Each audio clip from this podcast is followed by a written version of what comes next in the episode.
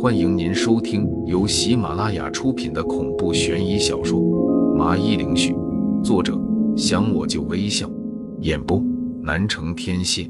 欢迎订阅。第九十七章，黑手是李泽宇。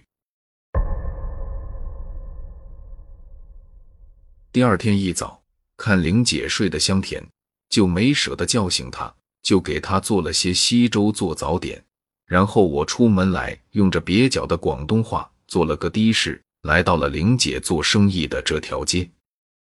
目的自然是确定李泽宇有没有对我说了谎。如果是的话，那他绝对是居心叵测。到了地方，我前后溜达了两遍，发现果然和玲姐说的没错。一条街就是他一家茶餐厅，现在关了门就没看见什么人，最多的就是隔壁的茶楼，那里卖的是各种茶，和玲姐的店铺又不冲突。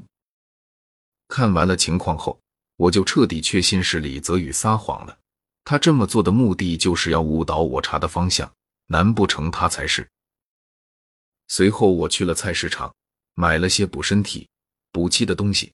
七七八八一大摞的，最后逛到了下午四点才回去。玲玲，你怎么忽然就不租了呢？难道是我的租金太高了？我们可以再商量的吗？等我一进门，就看见李泽宇西装革履的在和玲姐谈着退店铺的事情。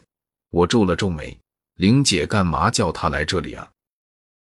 李泽宇一脸的不舍，就苦口婆心的劝着玲姐不要退租。那个实在不好意思，现在我的身体状况很不好，小王过来接我回去，我也打算跟他走回去大陆调养身体。李泽宇，这几个月来真的感谢你对我的照顾，我会记得你这个朋友的。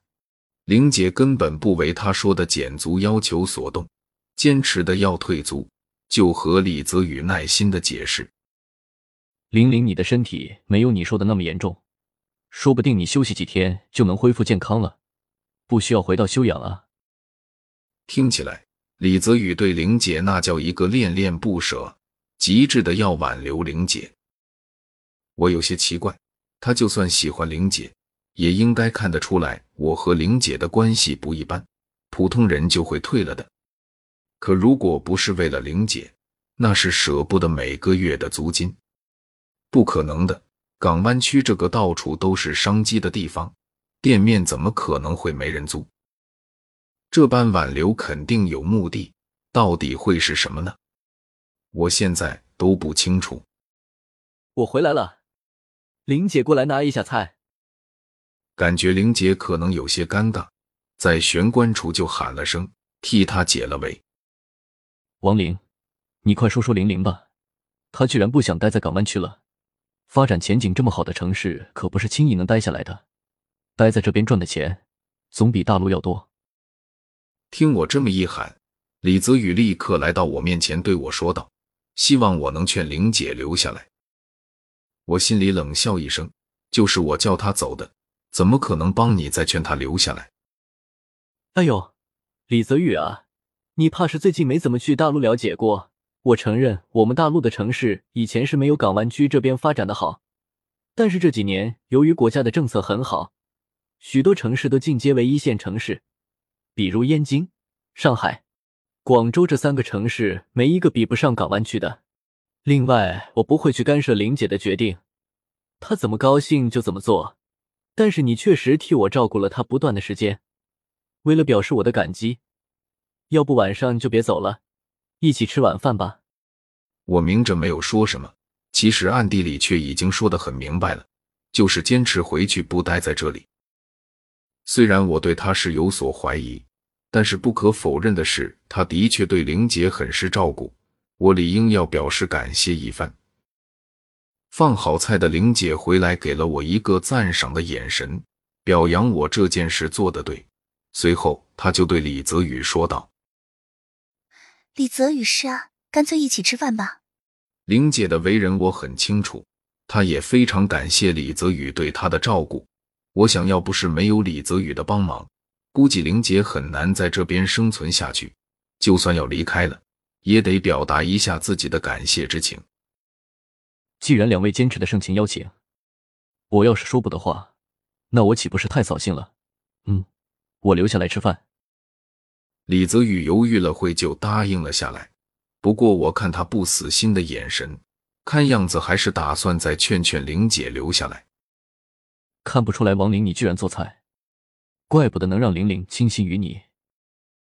李泽宇和我两个人在厨房里弄着菜，他看我戴着围裙，就有些惊奇道：“哈哈哈，你过奖了，我也只是随便弄弄，上不了台面的。你帮我弄完这些，就可以出去休息，等着吃饭了。”听到他的话，我有些不好意思的摸摸后脑勺。没错。像我这种长得又帅又温柔体贴，又会煮菜做饭的男人，哪个女人不爱？我是没有觉得男人下厨房是一件很丢脸的事情，这是一件体现出我爱对方的事情。男人睡到底的比女人的脸皮要厚，可以经受住油烟，但是女人一旦长时间被油烟熏着，皮肤很快就会出现各种问题。就像那句话说的。我爱的人负责貌美如花，其他的我来负责就好。忽然，李泽宇眼前一亮，打了个响指，对我说道：“要不我们两个来比比，一起做这顿饭，让玲玲做裁判，看谁做的好吃一些。不过先说好，我们谁都不能提前告诉他谁炒的菜。”看他一副要大展拳脚的兴奋样，我也不好扫了他的兴致，点头应道。那好，我先来，我弄两个菜，一荤一素。你也是，弄一荤一素。看了下我从菜市场买回来的菜，觉得这样完全应该没有问题。不一会的功夫，四道菜就被我们两个一下子给做了出来，实在不错。虾肉的味道清爽可口，滑滑的口感让人回味无穷。就凭这道虾，我是甘拜下风了。我吃了李泽宇做的虾，脸上十分的佩服，对他就一顿的赞美。人家做的确实不错，是可以达到开酒楼的水准，而我就只会一些家常小菜，味道没有太独特，水平的差距就显而易见了。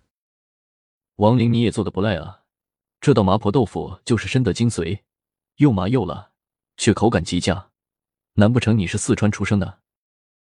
随后，李泽宇也夸起了我，随意的就问道，之后不经意的瞟了瞟墙上的钟，不是，我是华海的，只不过也是喜欢吃了，就去学了这道麻婆豆腐。我摇了摇头，然后解释道：“华海这个地方我确实没怎么听到，不过看到你和玲玲如此向往那里的生活，肯定是一个安静祥和的小城，赶时间我也得去看看。”李泽宇疑惑了下，像是对华海不了解，但又是一副羡慕的表情，说道：“你果然很少出港湾区。其实我也是差不多，基本上都是待在自己的家乡。来港湾区这一次是我出过最远的门。不过你有一点说对了，华海的确不错，没有大城市里的快节奏和喧嚣，能让人放慢脚步感受生活的一座城市。”我喝了一杯酒，自顾自在那说道。你是在港湾区出生长大吗？我给玲姐加了一个鸡腿，就对李泽宇随意问了起来。我虽然在这里出生长大，但是我却不是港湾区人，而是天津的。只不过我的祖先来到港湾区定居，从此我们李家就在这里扎根了。李泽宇这次是直接抬头看了看墙上的钟，然后微笑着回答我：“李泽宇，你不是有什么急事啊？”要是有你，不用顾及我们的，办事要紧。玲姐发现了李泽宇的眼神，就柔声说道：“哦，没什么急事，就是想知道一下时间而已。”李泽宇平静的回答着，但是我总感觉有些怪异，具体我又说不上来。不是吧？你祖先那么早就来港湾区了？港湾区那时还不算很繁荣吧？我接着面带讶异的问道。嗯，我没说错，那是在还是明朝的时候，港湾区也只是一个贸易往来的港口，洋人来这里用金银珠宝换物资，贸易往来、文化交流就是在港湾区这边。我的祖先是明朝的官员，专门管理这个港口，触犯刑律的一律都是归我祖先管。李泽宇面色平静的说道，筷子在夹着菜，不过好像没有一块满意的。这么厉害？我诧异的惊叫道：“就是这么厉害。”李泽宇也是配合我的语调说道，起身得意的看着我。还没等我反应过来他是要干嘛，只见他阴沉的笑了笑：“两位，是时候睡一觉了，你们肯定很困了。”话音刚落，我脑袋处传来一阵晕眩感，依稀间看到了玲姐已经不省人事的倒在了桌上，这王八蛋居然下了药，该死的，我怎么没发觉到？可我也没坚持多久，随后眼前一黑，就失去了意识，啥也不知道了。等我揉着有些发疼的脑袋醒了过来，发现自己居然被铁链铐住了，身边就是玲姐，同样的，她也被锁住了。看了下周围，发现我们居然在一处山洞里，要不是周围那火亮的火把，恐怕我们要被黑暗给吞噬。接着我看到不远处类似祭坛上的图案，好像是一枚月亮，还是残月。我脑袋一冷，心里顿时惊讶了起来。李泽宇难道是日月宫的人？被我给吵醒了的玲姐也有些迷糊的醒了过来，看了看自己的身体，嘴里立刻大骂道：“李泽宇，你这个混蛋，到底想干什么？”其实李泽宇，你一直在领着我兜圈子，还故布迷阵的迷惑我，根本不是玲姐得罪了谁，才被人扎小人的。那个新派大佬只不过让你的戏看起来更像那么回事。其实他只是单纯的喜欢林姐而已，背后的黑手其实就是你。我看了看已经换成了黑袍的李泽宇，试探的对他说道：“他这样子多少让我有些不安，感觉他要做什么邪恶的事情。”没错，是我搞的鬼。只可惜你现在明白太晚了。本来我不想伤害他的，原本我想和玲玲厮守在一起的，但是他一直回避我的心意。直到有一天，他告诉我他有喜欢的人了。现在看来就是你，王林。他在生命垂危的时候，脑子里想的都是你，而不是选择依靠我。直到这时，我才明白我得不到玲玲的心了。不过，当我打算用玲玲的身体来完成祭祀，没想到你忽然出现在我的眼前。经过了一番了解，我确定你就是玲玲喜欢的人。于是，我就开始计划把你也杀掉。我得不到的，谁则别想得到。李泽宇越说越激动，最后直接狞笑的看着我和玲姐，样子十分的阴险。事情我了解了，但是我有些，你能不能告诉我？就算让我临死前没有遗憾。我已经明白了整件事的真相，心里有了数，然后又对李泽宇问道。李泽宇看样子心情不错。什么问题？问吧。你是日月宫的人，这件事是日月宫让你做的，还是你自己做的？见他回应了，我就立马问道：“你居然知道日月宫？你还知道些什么？”这回轮到他吃惊了。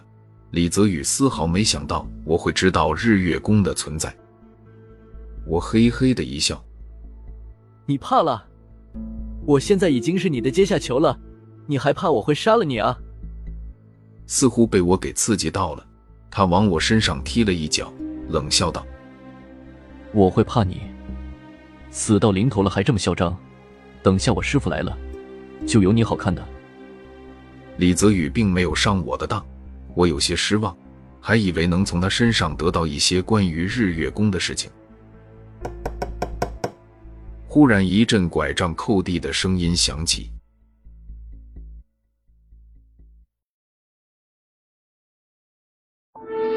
听众朋友，本集已播讲完毕，请订阅专辑，下集更精彩。